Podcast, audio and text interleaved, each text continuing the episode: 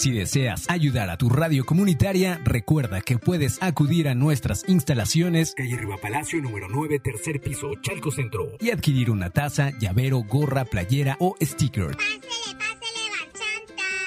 Si eres emprendedor, llámanos al 55 55 06 97 66. Patrocina alguno de nuestros espacios y haz crecer tu negocio. Gracias por tu ayuda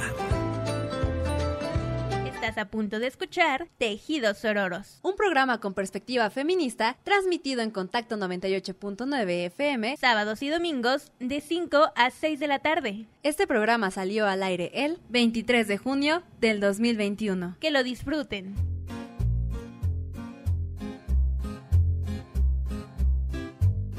Radio Contacto 98.9 presenta Tejidos Sororos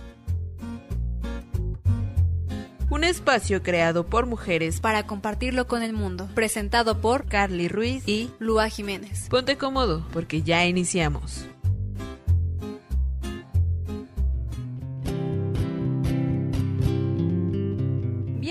Y bienvenidos a este programa del miércoles 22 de junio en Tejidos Sororos. Yo soy Lua Jiménez y hoy vamos a tocar un tema bastante controversial que ha venido cambiando a lo largo de los años, que tenemos que empezar a visibilizar para entenderlo y para conocer que hoy en día no tiene que ser expresado como antes. Me estoy refiriendo a la virginidad. Efectivamente, el día de hoy vamos a hablar acerca de la virginidad. Yo soy Carly Ruiz y permítanme decirles que la palabra virginidad proviene del latín virgin, que literalmente significa doncella o virgen, una joven sexualmente intacta o sexualmente inexperta.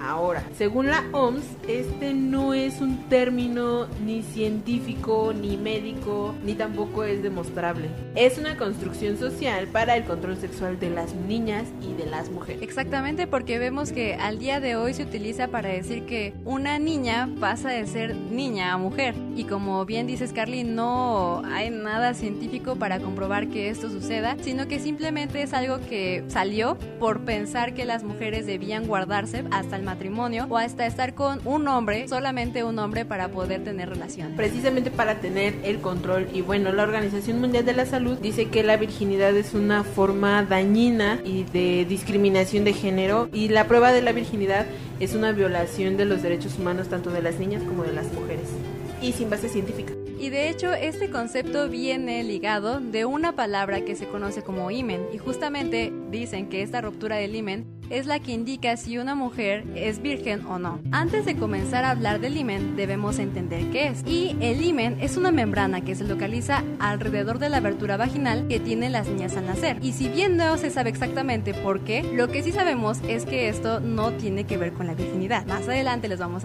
a explicar por. Lo más probable es que se trate de un poco de tejido sobrante causado durante la creación del canal vaginal en el desarrollo fetal. Y bueno, pues vamos a empezar con los mitos que tienen que ver con la virginidad y se dice que esa membrana sella la vagina. Pero lo que pasa es que esto no es cierto, porque si fuera cierto, ¿cómo podríamos menstruar? El himen puede desarrollarse de maneras muy diferentes. Algunas tienen forma de rosquilla, otras tienen un orificio en la parte superior y otras en medio. Esto depende sobre todo de la mujer y no tiene nada que ver con que esté tapando. El mito 2 menciona que todas las vírgenes tienen himen. Y para empezar, las mujeres pueden haber nacido con mucho o con poco himen. Además, este tejido cambia a lo largo de nuestras vidas, volviéndose más fino y grande a medida que crecemos. Este se puede desgastar y rasgar antes de llegar a la adolescencia con tan solo hacer cosas simples como correr, saltar, montar a bicicleta o a caballo e incluso cuando estamos aprendiendo.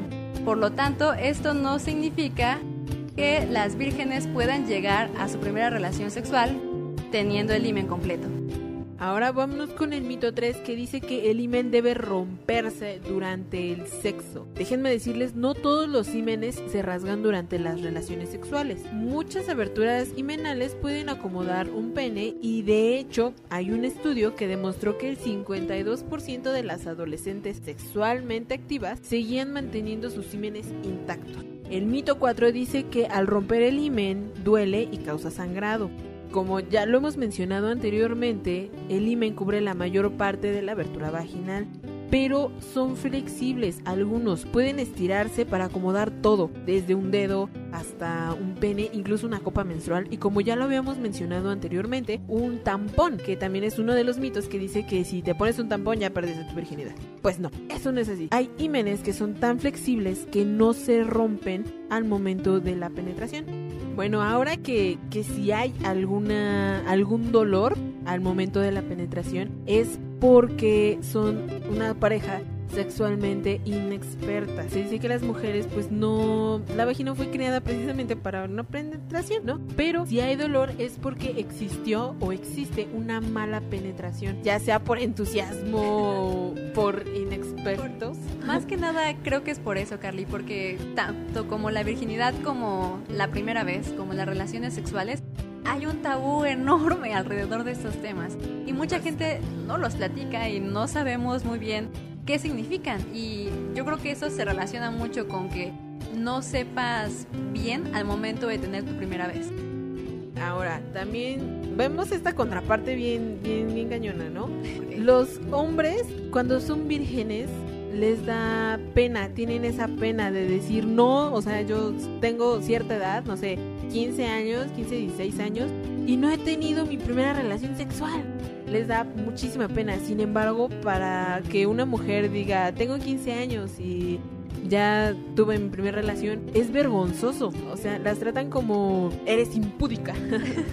y de hecho, bueno, y una experiencia que me pasó es que mi mamá me decía que yo ocultara esa parte de información de mí sobre decir si era virgen porque es cierto que para las mujeres nos da pena, pero también si se lo decimos a un hombre y con esto de el hombre como el que te va a convertir en mujer, puede que o mi mamá pensaba en ese momento que puede que, quieran acercarse a ti para poder quitarte la virginidad. Nada más para eso. Exactamente. Y es un orgullo para los hombres decir, yo le quité la virginidad a tal chica, yo le quité, yo tuve, yo fui su primera vez de tal chica, ¿no? O de tal, de tal mujer. Sin embargo, el, el hecho de que una mujer diga, yo fui su primera vez de tal, de tal muchacho, de tal, de tal chico, es un tanto vergonzoso. yo, yo lo veo desde ese punto de vista porque a estas alturas es muy rara la vez que vas a que una mujer va a encontrar a un chico totalmente virgen. Y bueno, pues regresando al tema de la virginidad, eh, tanto en mujeres como hombres, los hombres decíamos que se sienten orgullosos y hasta incluso avergonzados cuando no la pierden en un tiempo considerable para los amigos. Pero con las mujeres es diferente e incluso hasta te juzgan. Antes, sobre todo, se tenía este pensamiento de que si no llegabas virgen al matrimonio era porque eras prostituta, por tener distintas parejas sexuales. Y esto, imagínense, como hemos comentado con lo del imen, no siempre las mujeres tienen imen o llegan al imen en el momento de su primera relación sexual. Por ejemplo, yo fuera del aire le platicaba a Carly que cuando estaba, como tenía nueve años y estaba jugando en unos eh, juegos en el parque, me caí y caí sobre piernas en un tubo. Entonces yo tenía nueve años, yo no sabía qué estaba pasando, mi familia tampoco. Comencé a sangrar, pero yo no sabía qué era, pensé que simplemente había sido una herida. Y más adelante supe que era porque se me había roto el imen. Ahora me pregunto si yo hubiera vivido en esa circunstancia o si yo estuviera en una cultura que creyera que porque no sangran las mujeres en su primera vez es porque no son vírgenes, ¿qué hubiera pasado, no? Ahora, hablando precisamente de, de una cultura que, que considera